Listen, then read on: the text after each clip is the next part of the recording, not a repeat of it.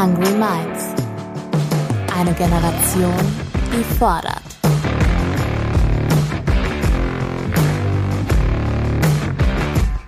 Mit und von Ronja Ebeling.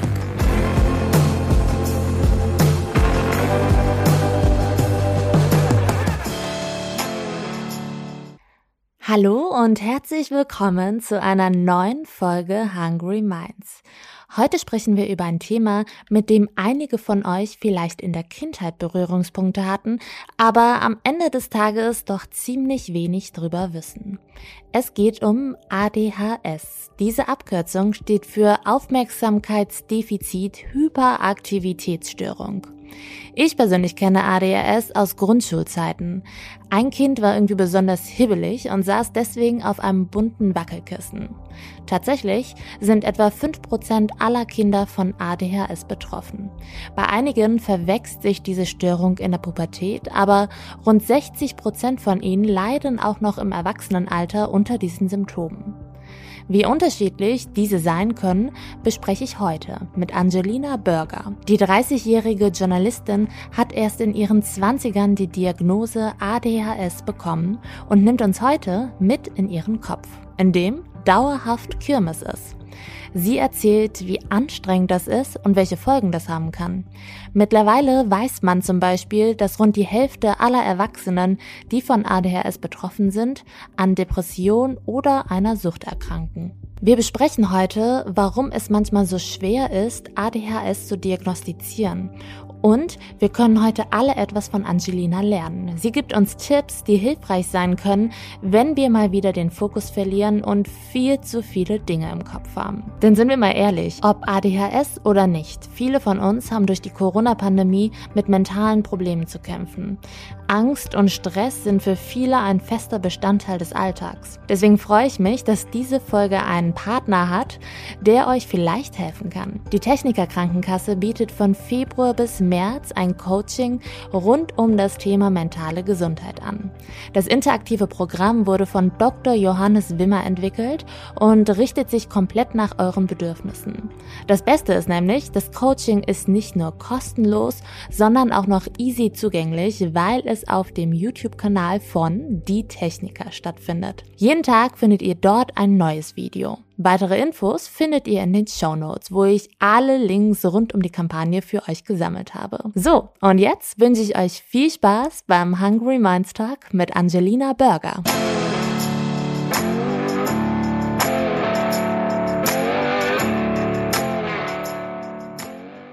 Liebe Angelina, ich besuche dich heute in Köln und ich freue mich riesig auf das Gespräch mit dir. Ich mich auch. Ach, wie schön. Was war denn das Erste, das dir heute in den Kopf gekommen ist, nachdem du aufgewacht bist? Dass ich meinen Bus kriegen muss. Und ähm, ich bin diesmal tatsächlich nicht zu spät dran gewesen, zu, sondern zu früh. Und ich stand da und war in völliger Panik, weil ich dachte irgendwie so, äh, ah, ich muss los, hoffentlich kriege ich den. Und dann äh, kam irgendwie raus, falsche Uhrzeit. Äh, ich, ich musste eigentlich eine Stunde später abfahren. Und das war wieder einfach so typisch ich. Und das hattest du schon im Kopf, als du aufgewacht bist? Ja. Das Ding ist, du hast ja immer sehr, sehr viele Dinge im Kopf. Du hast ADHS. Vielleicht kannst du uns einmal mit in deinen Kopf nehmen, was das für dich im Alltag bedeutet.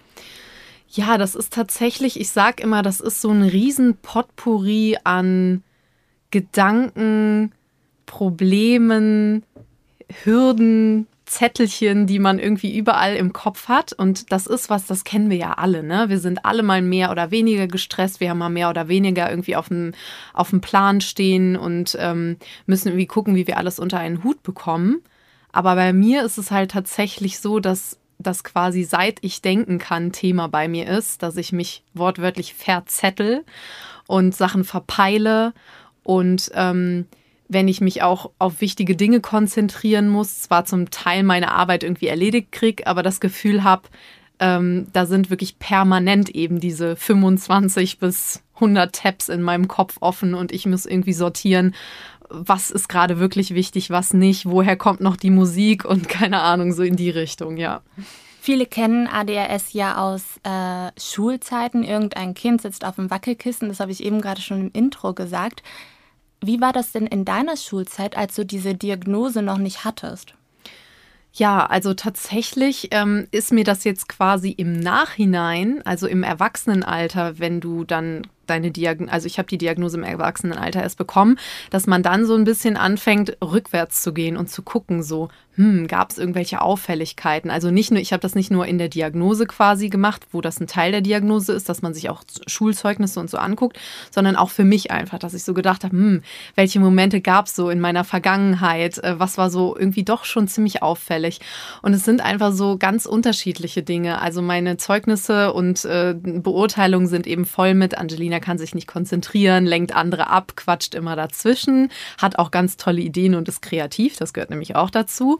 Aber es sind so, ja, es sind so Sachen. Ich musste zum Beispiel, also ich war auf einer ähm, katholischen Grundschule und da mussten wir halt irgendwie einmal die Woche in die Kirche und ich musste immer hinterm Stuhl stehen, weil ich gewibbelt habe.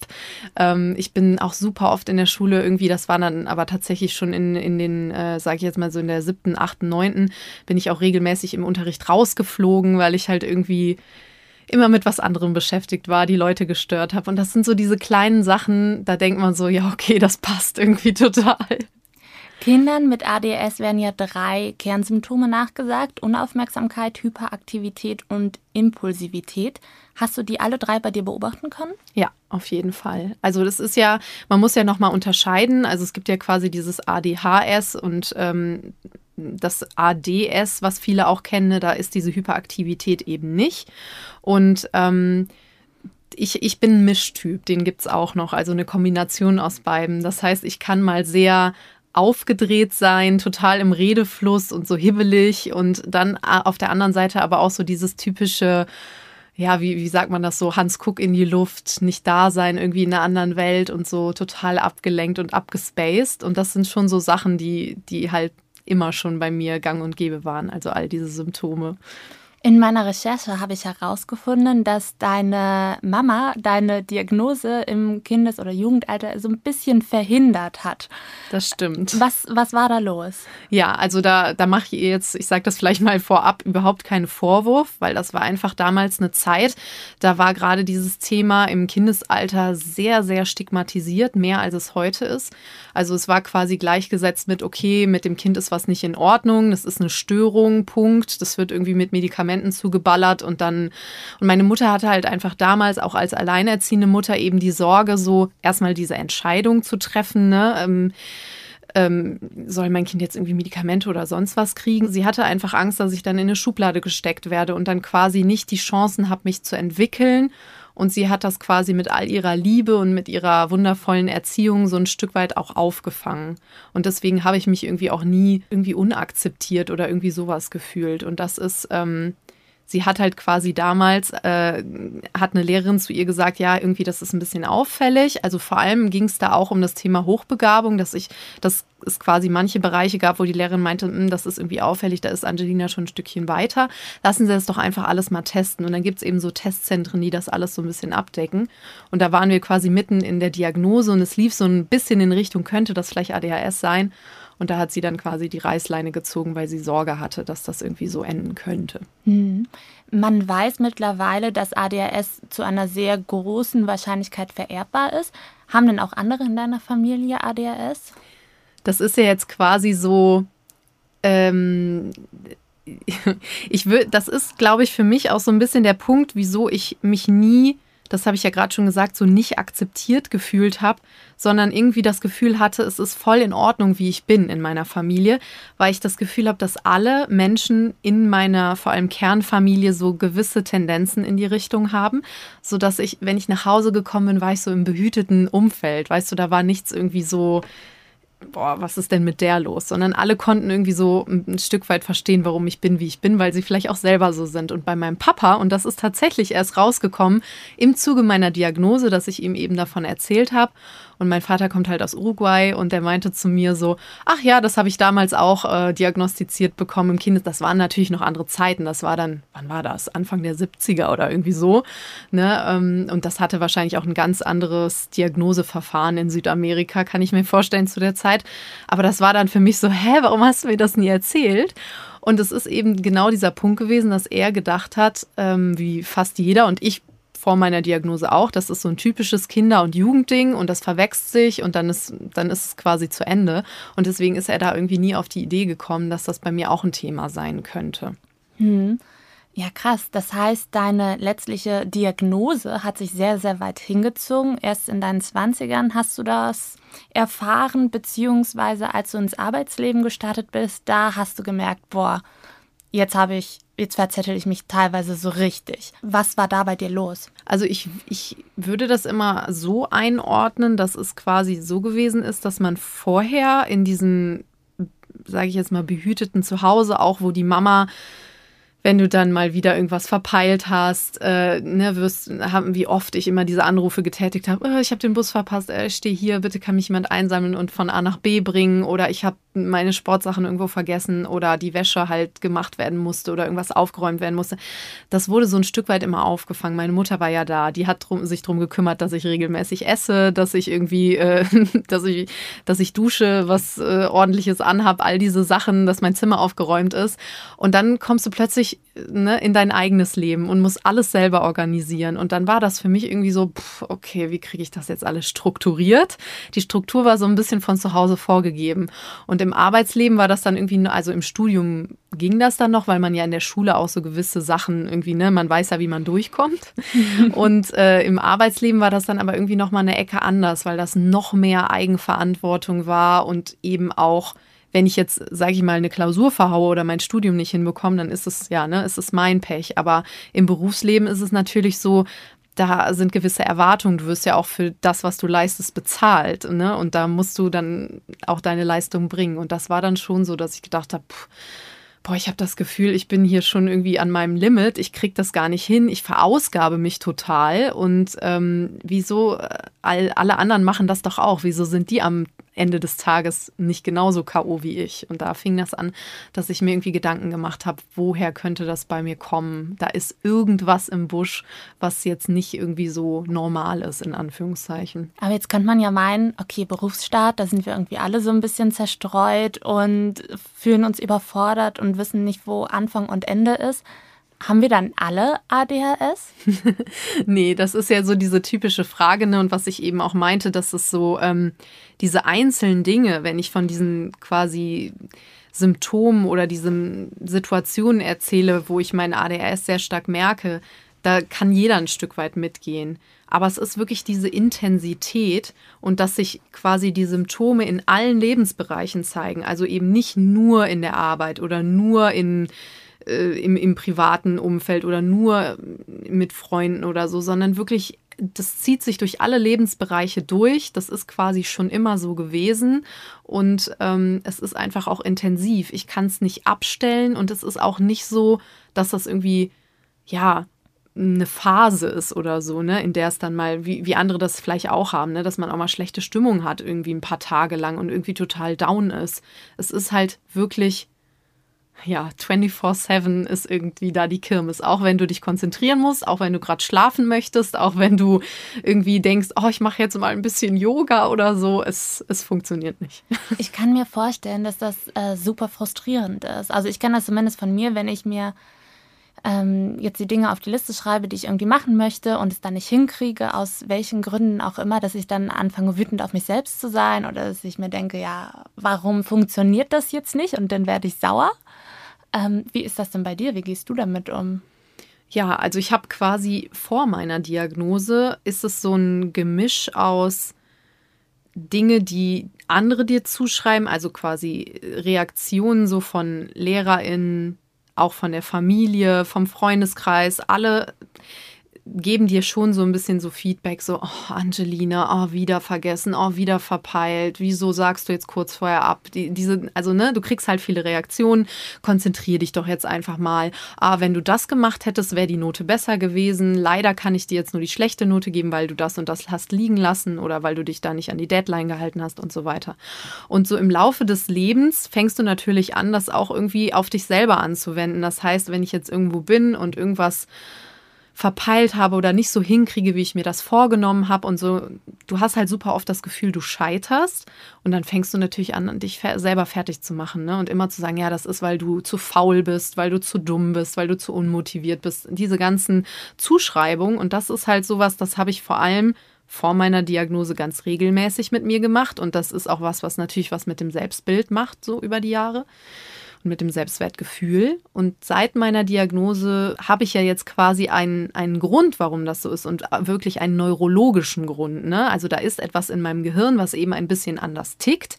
Das ist nicht schlecht, aber es ist halt eben ein Stück weit anders, als das bei anderen ist. Und da ist so ein bisschen dieses, da versuche ich so, ja, ein bisschen den Frieden mit mir selber zu schließen jetzt nach so, so vielen Jahren.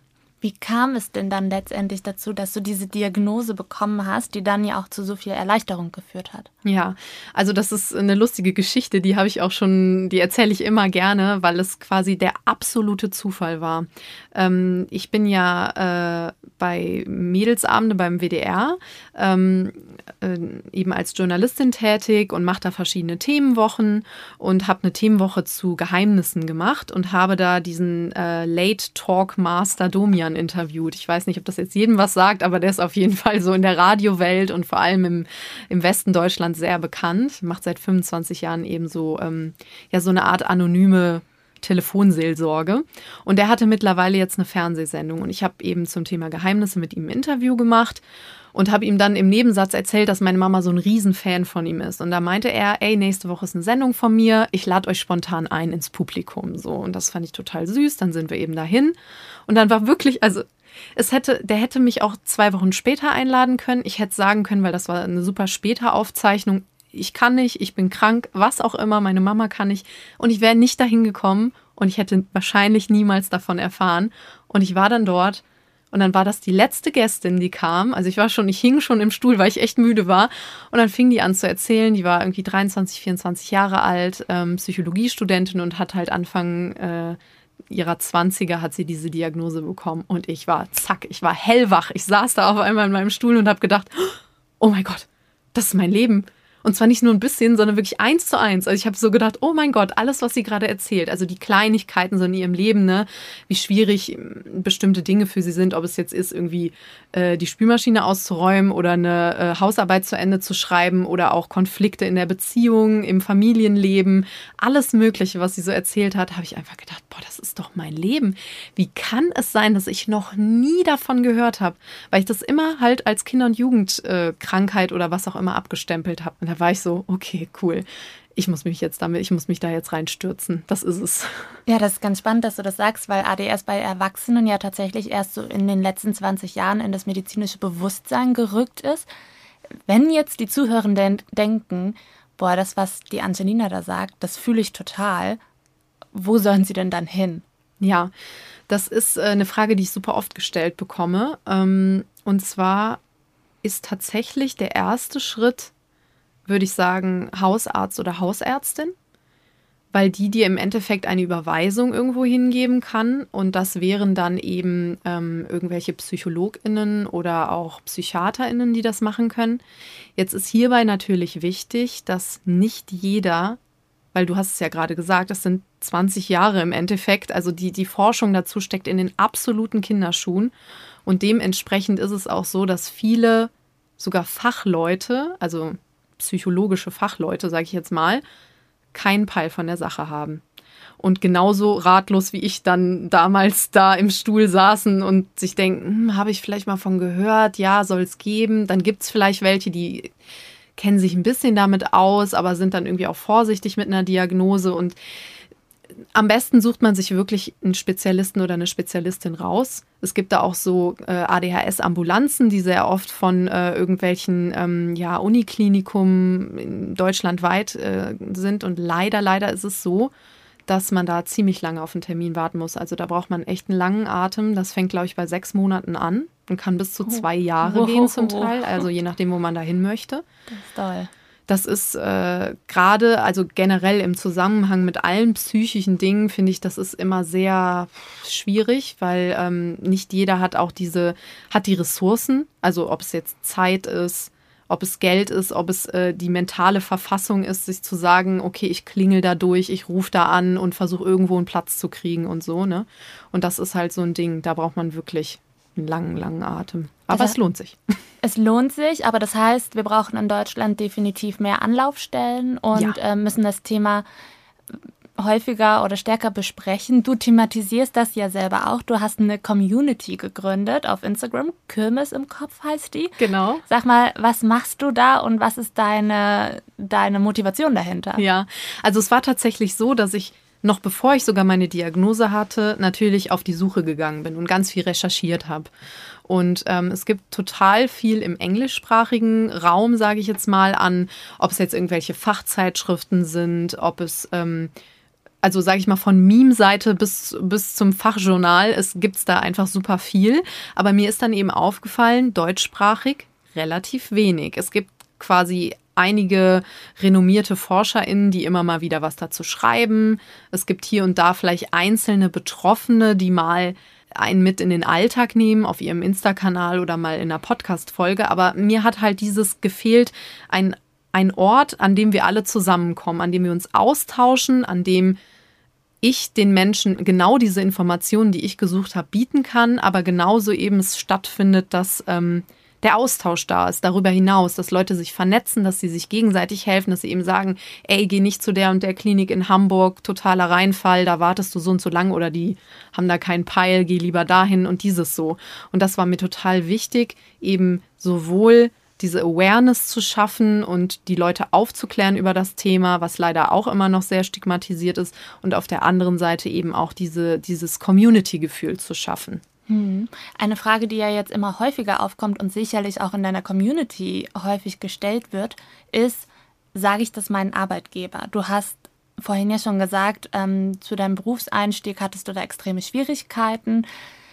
Ist es dann sinnvoll, zu sagen, hey, ich habe genau bei den Punkten, die du eigentlich von mir erwartest, Strukturiertheit, ähm, Selbstorganisation, diese ganzen Dinge, die wir in unseren Bewerbungsschreiben reinhauen, da zu sagen, da, das schaffe ich manchmal nicht so ganz?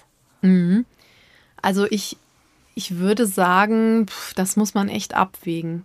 Also als man hättest du mich jetzt irgendwie vor einem Jahr gefragt, wäre ich total motiviert, hätte ich oder hätte ich total euphorisch gesagt, ja, auf jeden Fall, äh, das darf kein Tabu sein, äh, jeder soll davon wissen und das darf halt nicht Menschen irgendwie benachteiligen, wenn sie das offen kommunizieren. Jetzt sehe ich das tatsächlich ein Stück weit anders, weil ich es vielleicht auch sehr aus meiner Medienbubble heraus gesagt habe, wo einfach schon vieles sehr, sage ich mal, ein Stück weiter ist, sei akzeptiert ist. Jetzt nur als Beispiel eben den, das Format, bei dem ich da arbeite beim WDR, bei Mädelsabende. Wir sprechen tagtäglich eben genau über diese Themen. Wir sagen, es darf keine Tabus geben, egal ob es jetzt Schwangerschaftsabbruch, äh, Armut oder eben psychische Gesundheit ist. Und ähm, da habe ich dann einfach Glück gehabt, dass ich das da offen kommunizieren konnte. Aber ich weiß nicht, ob das in jedem Unternehmen, in jedem Betrieb so angebracht ist und ob Leute sich damit dann leider irgend, in irgendeiner Weise einen Stein ins Weg legen, weil sie dann eben vielleicht für nicht mehr so belastbar äh, gehalten werden oder dass man sagt, hm, die Aufgabe geben wir dir dann lieber nicht, weil äh, typischerweise ist das und das ja so und so. Und das finde ich ehrlich gesagt total schade, weil ADHS für mich auch viele Vorteile mit sich bringt, also viele nicht eben nicht nur Schattenseiten hat, sondern auch ja, sage ich jetzt mal, Sachen, die vielleicht besonders positiv ausgeprägt sind. Ja, sag doch mal bitte die besonders positiven ja, Sachen. Also zum, die Kreativität, die ich mhm. ja eben schon mal, äh, also dieses Kreativsein, Dinge auch aus anderen Blickwinkeln zu betrachten, auf die vielleicht dein Gegenüber oder andere im Team gar nicht gekommen wären und dann so denken, ja, stimmt, so können wir das Problem auch lösen. Und ähm, auch eine sehr starke Empathie, die bei sehr vielen Menschen mit ADHS ähm, ja, die sehr stark ausgeprägt ist, dieses sich so reinfühlen in andere und eben zu wissen, okay, das könnte, das könnte klappen und ähm, ja, einfach so eine andere Art der Problemlösung. Und da würde ich mir halt einfach wünschen, dass ArbeitgeberInnen da irgendwie denken, okay, dann ist es vielleicht so, die macht zehn Flüchtigkeitsfehler, wo eine andere Null macht und die ist da irgendwie ein bisschen schluderig mit ihren, ne, mit, mit irgendwelchen Deadlines, dann muss die halt fünfmal erinnert werden. Aber auf der anderen Seite bringt die mir ja auch was. Also so, ne, wenn man das mal so nutzen, kostenmäßig irgendwie so gegen, gegenüberhalten will, dass man sich so sagt, ja, das ist doch was, davon profitiert das Team. Da, da ist vielleicht auch ein gewisser Mut da, Schritte zu gehen, wo andere vielleicht hadern und wo ein Mensch mit ADHS vielleicht sagt, ja, ich mache das, ja, ich probiere das einfach mal aus, ich habe da kein Problem, ich bin da irgendwie nicht auf den Mund gefallen, ich, äh, was weiß ich. Und das fände ich irgendwie schön, wenn man da ein bisschen individueller irgendwie auf jedes, jeden Einzelnen eingehen könnte. Das ist vielleicht ein bisschen äh, utopische Vorstellung, aber man darf ja auch mal träumen. Na, es ist ja total wichtig, auch die positiven Seiten hervorzuheben. Ähm, ist jetzt eine doofe Überleitung, denn es gibt ja auch eine sehr negative Seite von ADHS, über die wir auch dringend sprechen müssen und die mir auch durch deine Community-Arbeit ähm, überhaupt erstmal in den Sinn gekommen ist. Und zwar ist es ja so, dass die Hälfte aller Erwachsenen, die von ADHS betroffen sind, an Depression oder auch einer Sucht erkranken. Ich habe dich vor dem Gespräch gefragt, ob ich, äh, ob du darüber sprechen möchtest, ob ich dich dazu befragen darf. Und du hast ja gesagt. Was ist denn deine Erfahrung damit? Also tatsächlich ist diese Liste noch einiges länger als nur Depressionen und Sucht. Also dazu zählen auch Angststörungen, dazu zählen, also das nennt man Komorbiditäten. Das sind halt eben Begleiterkrankungen, die aus der ADHS sozusagen resultieren. Das kann auch irgendwie eine Borderline-Persönlichkeitsstörung sein. Das können, ähm, ja, genau, verschiedenste Dinge eben sein. Und das ist vor allem eben der Sache geschuldet, dieses, worüber wir schon gesprochen haben, dieses das Gefühl haben, irgendwie, ich bin anders, ich gehöre nicht dazu, ich kriege viel Ablehnung, mir wird immer gesagt, so wie du bist, bist du nicht richtig, mach doch mal so, mach doch mal so. Und da, das macht natürlich ne, was mit dem Selbstwertgefühl und dadurch können eben solche Dinge entstehen. Eine Sucht beispielsweise auch ähm, dadurch, dass viele Menschen sich auch in einer Form selbst ähm, selbst therapieren, indem sie halt eben Substanzmittel missbrauchen, um quasi, ja, sage ich jetzt mal, äh, ja, bestimmte Sachen irgendwie nicht mehr zu fühlen oder besser zu fühlen und so, ne, wie das auch bei anderen psychischen Erkrankungen oft der Fall ist, eben dann mit Alkohol, mit äh, Nikotin, mit Marihuana oder auch mit ganz anderen Sachen. Und ähm, bei mir ist es tatsächlich so, dass ich mit Süchten zum Glück nicht so viel zu tun habe. Also ich habe sehr früh einiges ausprobiert, aber hatte irgendwie, das hat nie angedockt bei mir. Das ist auch eine ganz typische Sache. Also entweder dockt es extrem an, weil es ja auch immer was mit diesem Dopaminhaushalt mhm. und mit dem mhm. ne, Ausschütten von Dopamin zu tun hat. Oder du hast halt das Gefühl, du bist völlig immun und du kannst machen, was du willst und da, da passiert einfach nichts. Ne? Und ähm, Genau, da gibt es nämlich zum Beispiel immer das, äh, das Beispiel, dass gesagt wird, dass Menschen mit ADHS zum Beispiel, wenn sie so aufputschende äh, Drogen konsumieren, wie, weiß ich jetzt nicht, Speed, äh, Kokain, Ecstasy, so in diese Richtung, dass es so ein, äh, eine paradoxe Wirkung hat. Also die werden eher so relaxed und entspannen anstatt dass sie dieses typische, was man diesen Drogen nachsagt, ne, dieses ja. Aufputschende erleben, sondern die sind dann eher so in ihrer Mitte. Und, ähm, Ausgeglichen durch Koks. Okay. Genau, ja, okay. Das ist, ne, das ist jetzt eine steile These, ja. aber das ist schon, also das ist schon, da gibt es auch die Forschung zu und ähm, ja, das, das ist kein Anreiz für irgendwelche Zuhörenden. Nein, um Gottes Willen, das meine ich nicht, aber damit man sich das mal vorstellen ja. kann, ne, wie sowas wirkt. Und ähm, ja, und bei mir sind es dann eher so Sachen wie ja, schon so eine Social-Media-Sucht und Kaufsucht so ein bisschen in diese Richtung, ne? Weil klar, so, so, so auf TikTok oder Instagram unterwegs zu sein, das ist quasi pures Gift, weil das ist ja never ending, ne? Also das ist, du scrollst und scrollst und scrollst und es hört nicht auf und du kriegst immer wieder irgendwie einen Push und äh, da ist noch das cool und das kannst du anklicken, darauf reagieren, da kommt eine Nachricht, nächstes Video, nächster Song, ding, ding, ding, du merkst schon, ne? Mhm. Also das ist so, das, das, triggert natürlich die ganze Zeit irgendwie dein Dopamin an und ähm, ja. Aber was hilft dir denn bei den ähm, bei Shopping-Sucht oder äh, Instagram und TikTok-Sucht, was hilft dir da? Ja. Weil das haben ja viele. Also jetzt vielleicht nicht in dem Ausmaß, ja, ja, aber richtig, äh, richtig. viele haben schon ein Problem mit Social Media, gerade TikTok-Videos, da kann man sich auch schon mal stundenlang drin ja, verlieren. Richtig. Also es ist schon so, dass ich äh, da sehr schwierig den Absprung schaffe und dann auch manchmal wirklich wie in so einem Tunnel bin und mich davon nicht lösen kann und dann wirklich jemanden braucht, der irgendwie schnipst und sagt, hallo, bist du noch da? Wann hast du das letzte Mal was gegessen, getrunken und so weiter? Und auch, dass sie jetzt so irgendwie mit Shopping sucht, ne, dieses immer bestellen und einfach nur für diesen Anreiz haben, ne, da man hat auf, äh, auf Bestellung jetzt abschicken geklickt und dann kommt nachher das Paket und das ist gar nicht mehr so spannend. Äh, ja, es gilt dann wirklich einfach rigoros äh, so sein, sich da irgendwie rauszuholen und zu, zu hinterfragen, so kann ich meine Zeit mit irgendwas anderem füllen? Was mache ich alternativ? Sich irgendwelche Wecker setzen? Ähm, ich habe das zum Beispiel auch mit Arbeit. Also ich finde auch da kein Ende, ne? Also so, ich weiß nicht, ob es das gibt, Arbeitssucht, aber so dieses. Workaholic. Ja, so in die Richtung, ne? Also wenn, wenn man nicht mal an mir rüttelt, könnte ich auch 16 Stunden durcharbeiten. Danach kannst du mich in die Tonne kloppen. Aber das ist halt so dieses, ich brauche da echt zum Teil andere Menschen, die dann einfach mal irgendwie sagen, so, jetzt machen wir mal eine Pause, jetzt gehst du mal eine Runde mit dem Hund, jetzt äh, hier mal einen Tee oder irgendwie sowas, weil ich sonst wirklich in so einem, das nennt man Hyperfokus. Also mhm. ich bin da drin, das kann natürlich auch total cool sein, weil du dann Sachen geschafft kriegst und irgendwie da äh, in, in acht Stunden irgendwie äh, ein Projekt auf die Beine stellst, wo andere irgendwie vier Wochen für brauchen. Aber das schlaucht halt natürlich auch total, ne? Und man braucht mhm. einen Ausgleich. Welche Rolle nimmt dann dein Partner ein? Eine große Rolle. Ich habe da letztens mal drüber nachgedacht und auch mit meiner Therapeutin drüber gesprochen. Ich habe das Gefühl, ich habe so ein bisschen seine Strukturen adaptiert. Mhm. Also ihr seid ja auch schon super lange zusammen. Genau, wir sind fast zwölf Jahre zwölf zusammen. Jahre, ja. Und es ist ein Stück weit, ich weiß noch früher, dass meine Freundinnen dann oft zu mir gesagt haben, oh, du orientierst dich irgendwie sehr, ne, und ihr müsst immer alles absprechen, ob, äh, also wie, ne, wie was ist und so. Aber das war, weil ich immer sehr dieses, von ihm irgendwie so diese Struktur, Struktur übernommen habe. So, ähm, wenn er aufsteht, stehe ich ungefähr auf. Er geht früh schlafen. Das habe ich mir jetzt auch angewöhnt, weil sonst würde ich da wahrscheinlich jeden Morgen bis zwei oder vier Uhr morgens irgendwie irgendwas machen.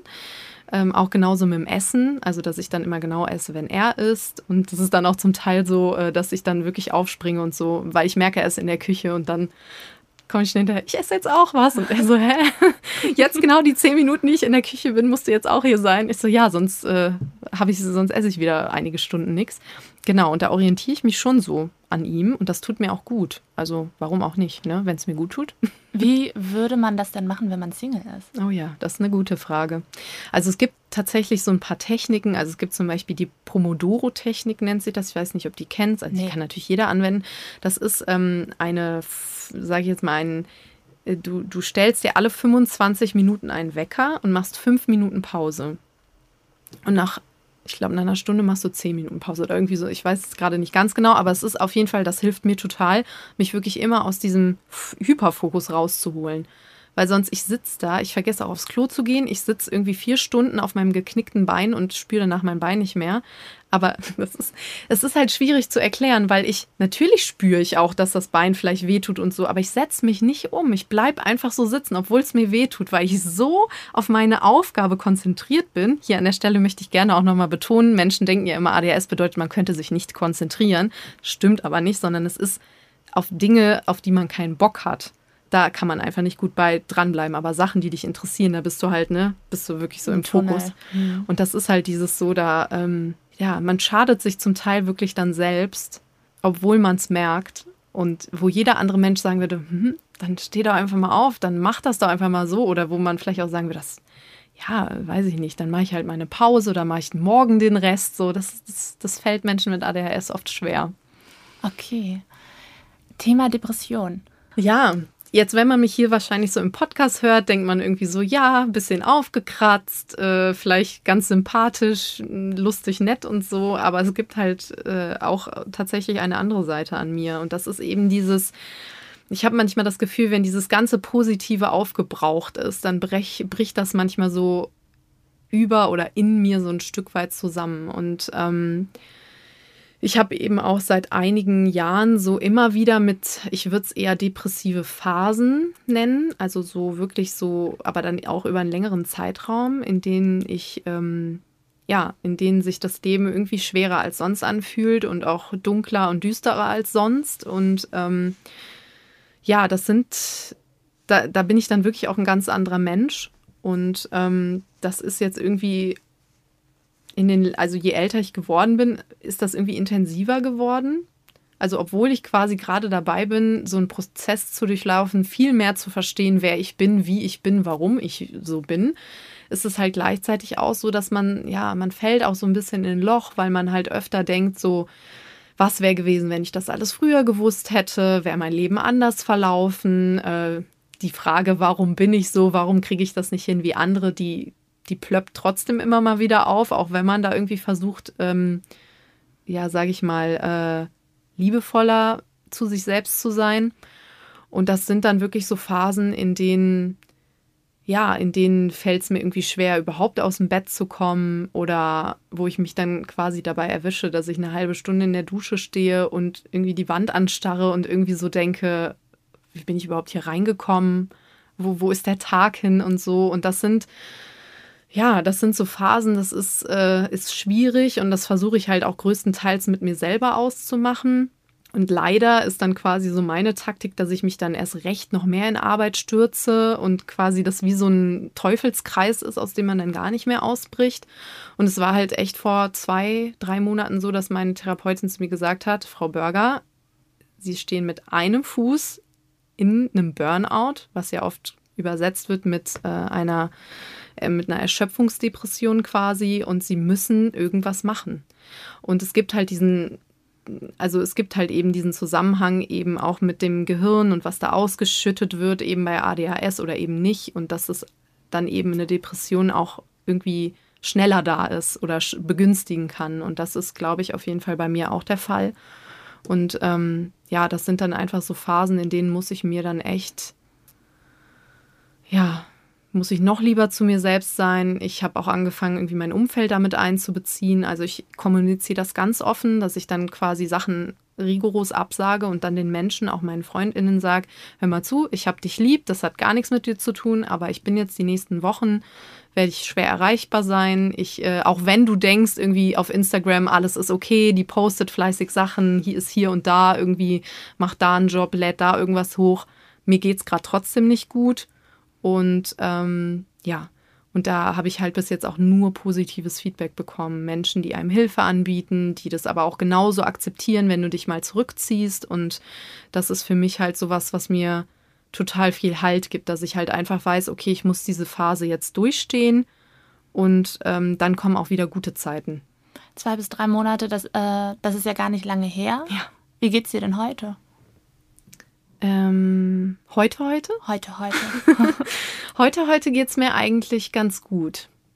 Also die Sache ist, dass es generell bei ADHS so ist, dass es viel mit Stimmungsschwankungen zu tun hat und auch viel mit so, dass das halt quasi, ne, dieses Himmelhochjauchzen zu Tode betrübt, einfach sehr oft Phase ist und dass man da überhaupt über den Tag mit umgehen muss und es äh, also quasi gewisse äh, Medikamente, die man im Zusammenhang mit ADHS eben auch nehmen kann, ähm, auch darauf äh, sich auswirken können. Aber es ist heute eigentlich, heute ist, heute ist ein guter Tag.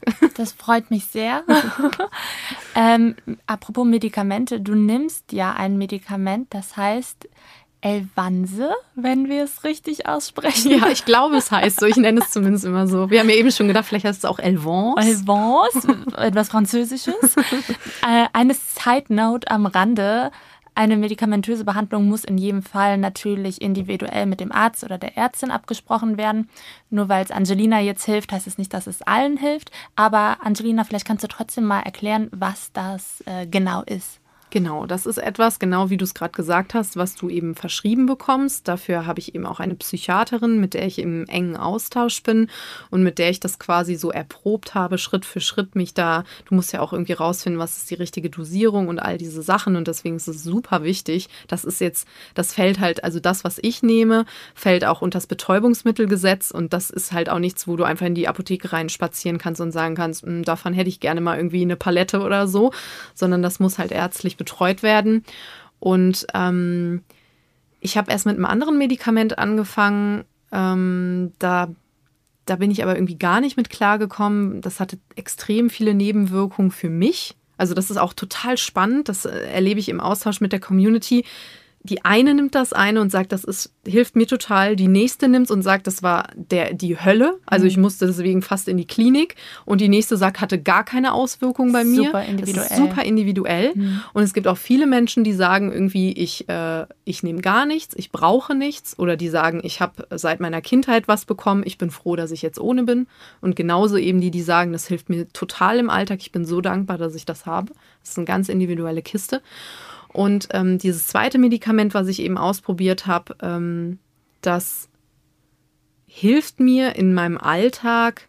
Also ich nehme es tatsächlich nur, wenn ich arbeite, wenn ich so richtig Hardcore-Arbeitswochen habe, die so am Stück sind und ähm, wo ich super reinpowern muss, weil es einfach dabei hilft, sich zu fokussieren. Es schüttet auch so ein bisschen, ja, sag ich jetzt mal so, so ja, ob das jetzt Glückshormone sind, weiß ich nicht, aber auf jeden Fall eher so dieses, ne, dass du Bock auf den Tag hast und auch das Gefühl hast, ich kann den überstehen und ich, ich kann hier irgendwie auch meine Leistung bringen. Aber auch dieses Medikament hat Nebenwirkungen. Es, ähm, es gibt halt quasi bei diesen ADHS-Medikamenten was, das nennt sich Rebound-Effekt. Also das heißt eben, du, du hast quasi sowas wie einen Push und danach geht es dir dann aber auch dementsprechend beschissen, weil das halt abfällt und dann fehlt es dir. Und es sind eben Medikamente, das, äh, die, du nimmst sie und sie wirken halt dann, manche musst du einmal am Tag nehmen, manche musst du irgendwie zweimal am Tag äh, dosiert nehmen. Und die, die, die schütten das halt aus, so ähm, mit und mit. Und dann, ja, dann sinkt das halt eben so Stück für Stück wieder. Und bei die einen merken das halt stärker und die anderen, bei den anderen ist das dann halt quasi so, dann hast du halt, bist halt abends trotzdem durch, hast Kopfschmerzen. Es gibt auch Nebenwirkungen wie, ähm, sag ich jetzt mal. Äh, also es ist quasi wie wieder nüchtern werden. Ja, genau, richtig, weil es, weil es sich halt abbaut, wirklich mhm. an dem einen Tag. Es ist jetzt nichts, was irgendwie im, im Blutkreislauf erhalten bleibt und wo du quasi so eine Art, sag ich jetzt mal, so einen Speicher aufbaust oder so, sondern es ist wirklich es wird an dem Tag benutzt und dann ist es auch wieder raus. Mhm. Und dann hast du halt, bist du quasi wieder auf Null. Und dieses auf Null gehen, das fühlt sich halt nicht für jeden so gut an. Und ähm, es gibt halt eben auch dann so Nebenwirkungen wie Herzrasen, Mundtrockenheit, ähm, äh, auch ganz krasse Nebenwirkungen, also wo man sofort äh, mit dem Arzt oder mit der Ärztin sprechen muss und das halt mit denen absetzen muss, sowas wie ähm, ja, so ähm, suizidale Gedanken und sowas. Das kann es sogar auch auslösen. Ne? Und das ist halt, aber das ist, ob es jetzt Ibuprofen ist oder eben so ein ADHS-Medikament, man sollte sich immer den Beipackzettel angucken. Man sollte immer mit einem Arzt oder einer Ärztin drüber sprechen und ganz individuell gucken, wie es für sich ist. Und meine Psychiaterin sagt halt immer, die Wirkung muss die Nebenwirkung überwiegen dann, dann ist es das Richtige. Also mhm. wenn du das Gefühl hast, es hilft mir mehr, als es mir schadet quasi. Es ist halt so, ne? Weil es ist jetzt kein Wundermittel. Es ist jetzt nicht, du nimmst eine Pille und dann bist du plötzlich ein anderer Mensch oder all das, was du sonst nicht bist. Es ist ja auch an sich schon ziemlich krass, dass du um fokussiert zu arbeiten oder wenn du weißt, du hast eine krasse Arbeitswoche vor dir, ein Betäubungsmittel nehmen musst. Ja. Aber ich erkläre das immer gern, also oder es gibt dieses Beispiel eben mit der Brille, weil das ist quasi der Mensch, der die Brille anzieht und dann klar sieht und dann auch, sage ich mal, besser arbeiten kann, besser, ne, also überhaupt auf dem gleichen Level ist dann wie die anderen, weil er sieht, was er dann tut. Damit vergleiche ich das immer gerne, weil das quasi, es ist jetzt auch kein Vorteil, es ist kein Doping oder mhm. sowas, mhm. sondern es ist, es hilft einfach einigen Menschen dabei, auf selbe Level wie die anderen zu kommen. Aber die Brille ist eben kein Betäubungsmittel. Das stimmt, da, da hinkt der Vergleich etwas. Aber ja. Und ich kann mir eben auch vorstellen, also vielen Kindern mit ADS wird ja Ritalin verschrieben. Umgangssprachlich wird dann auch immer gesagt, damit werden sie quasi ruhig gestellt. Das mhm. klingt auch schon sehr rabiat, weshalb wahrscheinlich auch viele Eltern davon abgeschreckt sind. Wahrscheinlich auch deine Mama damals. Genau, richtig. Äh, wie war das denn für dich, als du gemerkt hast, vielleicht würde mir das Schlucken von diesem Medikament helfen. Hattest du da zuerst Abneigung oder dachtest du, okay, let's give it a try, weil sonst geht's nicht? Ich war direkt total ähm, angetan von der Idee. Also man muss sich vielleicht vor, vorab erstmal klar machen, ADHS ist, ist auch auf dem Spektrum. Also das heißt, es gibt Menschen, die, die kommen warum auch immer, ob es jetzt ist durch, durch, durch die Gesellschaft oder weil eben, eben der Zugang dann eben zum, zum Medikament oder sowas fehlt, weil sie nicht diagnostiziert sind. Also die kommen, wenn man das mal ganz grob ausdrücken will, die kommen in diesem System nicht klar und die, die scheitern quasi auf, auf allen Ebenen. Und dann gibt es aber auch Menschen, die sind, was weiß ich, Multimillionäre, vielleicht auch aufgrund ihrer ADHS. Und es gibt aber auch Menschen, die quasi sagen, mein Tag ist jeden Tag ein Struggle. Und es gibt andere, die sagen, ja, kann sein, dass ich das habe, aber ich komme eigentlich ganz gut klar und ich brauche nichts. Und das ist halt, es ist so eine riesen Bandbreite und man kann eben nicht sagen, so irgendwie nach Schema F machen wir das jetzt so und so. Und genauso ist das. Ich habe halt einfach gedacht, ich probiere es mal aus. Wieso nicht? Für mich ist Therapie ein ganz wichtiger Baustein ähm, in, in der Behandlung, wenn man es so nennen will, weil es geht ja nicht weg, mhm. aber so, ne, in diesen und das mit den Medikamenten war für mich eben ein weiterer Baustein, wo ich gesagt habe, das lohnt sich für mich, das auszuprobieren, weil ich habe ja nichts zu verlieren. Gerade als erwachsener Mensch, wo ich quasi selber entscheiden kann, nehme ich das jetzt oder nehme ich das nicht. Bei Kindern ist es natürlich so, also mir schreiben auch Menschen, die sagen, äh, das haben meine Eltern für mich entschieden, ich hätte, ich habe das nie gewollt. Aber es ist natürlich auch immer, das habe ich ja auch schon gesagt, es kommt darauf an, an wen du auch gerätst, was Ärzte und Ärztinnen angeht. Es ist ein super schmaler Grad, äh, ja, auszubalancieren, wie viel ist gut und wie viel nicht. Welchem Kind tut vielleicht eher Ergotherapie besser und es braucht keine Medikamente. Und das ist eben auch das, dass ich also das würde ich jetzt vermuten, dass vielleicht auch viele Kinder total falsch eingestellt sind. Und dann hast du halt eben dieses, ne, wenn du zu viel davon nimmst, dann kann es natürlich auch sein, dass du total überdreht bist oder dann total ruhig gestellt.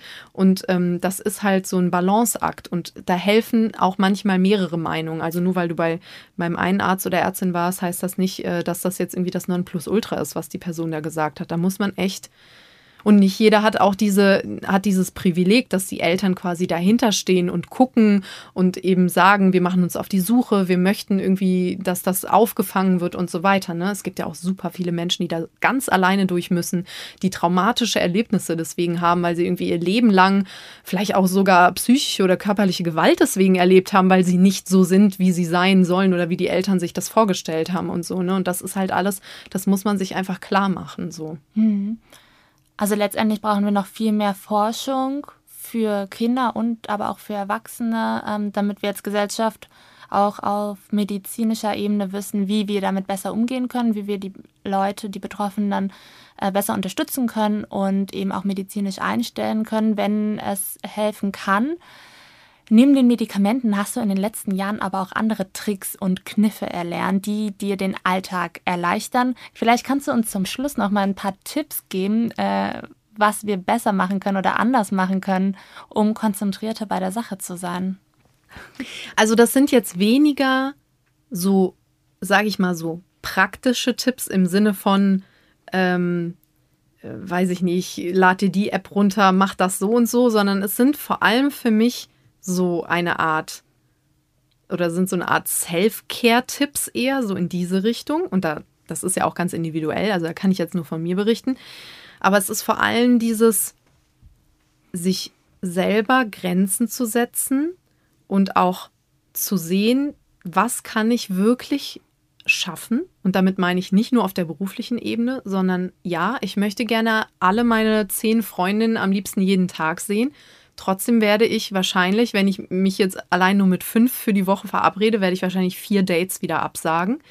Und dass man halt so ein bisschen ja für sich so eine Struktur findet, auch für die Woche oder für den Tag, was, was kann ich erledigen, viel mit To-Do-Listen und sowas arbeiten und auch andere Menschen zu Rate ziehen. Also man kann auch Sachen delegieren und abgeben oder sich aufteilen und ähm, auch andere irgendwie darum bitten, ähm, also ich, ich finde das nicht verwerflich. Ich finde niemand, das ist so, finde ich, für mich total dieses in der heutigen Zeit, dass man das Gefühl hat, man muss alles alleine machen, alles alleine schaffen, du bist für dich alleine verantwortlich und wenn du es nicht schaffst, bist du daran schuld, dass du verkackt hast, so ungefähr. Aber es ist ja doch im Endeffekt so, dass der Mensch ein, ja, ein fühlendes Wesen ist, was total auch davon abhängig ist von anderen. Und das ist doch was Schönes. Also dieses, dass man sich gegenseitig eben, wie wir es gesagt haben, auf der beruflichen Ebene ne, geben und nehmen kann, aber eben auch im Zwischenmenschlichen und ähm, man da eben auch Familie, FreundInnen mit einbeziehen kann, dass sie einem irgendwie so auf dem Weg helfen und einen vielleicht auch mal an was erinnern oder mal sagen Nein. das schaffst du heute nicht mehr und das ist aber auch in Ordnung und wir müssen auch nicht alles äh, schaffen und so. Und das sind einfach so Sachen, gut mit sich umgehen, sich auch einen Ausgleich für die Dinge suchen. Das, das ist ja dann auch eine Belohnung. Ob, ob du dir, ob du dann irgendwie sagst, äh, das habe ich heute geschafft und jetzt gönne ich mir eine heiße Badewanne oder jetzt gehe ich irgendwie einen Cocktail mit einer Freundin trinken oder was auch immer. Also diese Sachen, dieses gut zu sich selber sein und ähm, auch mal Nein sagen und auch einfach mal ja realistisch sein und das zu kommunizieren. Heute habe ich das Gefühl, ich werde diese Aufgaben, die mir gestellt sind, umsetzen können.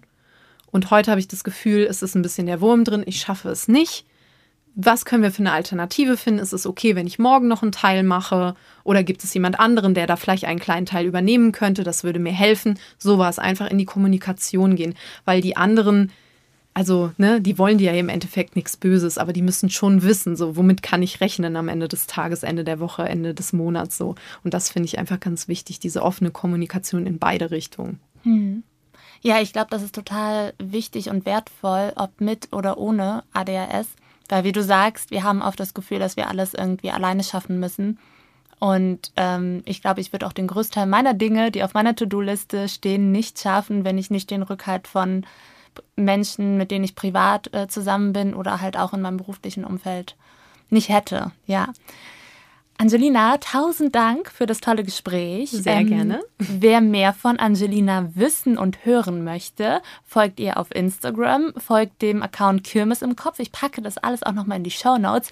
Und Angelina hat für die nächsten Jahre ist es ja letztendlich, auch noch ein anderes Projekt in der Pipeline.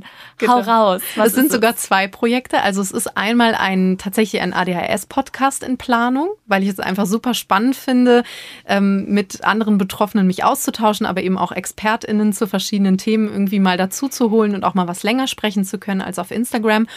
Und tatsächlich ähm, steht ein Buch in der Pipeline. Also es ist noch quasi nichts geschrieben, aber es ist, äh, ich habe gestern den Vertrag unterschrieben bei einem äh, sehr tollen, renommierten äh, Verlag. Und ähm, ja, da kann man gespannt sein. Da kommt dann hoffentlich Anfang 2023 was auf euch zu. Ich bin super gespannt und ich ahne, es wird großartig.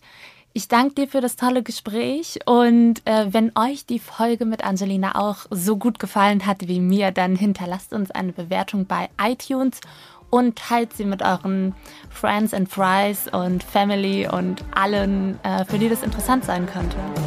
That's it. Wir hören uns.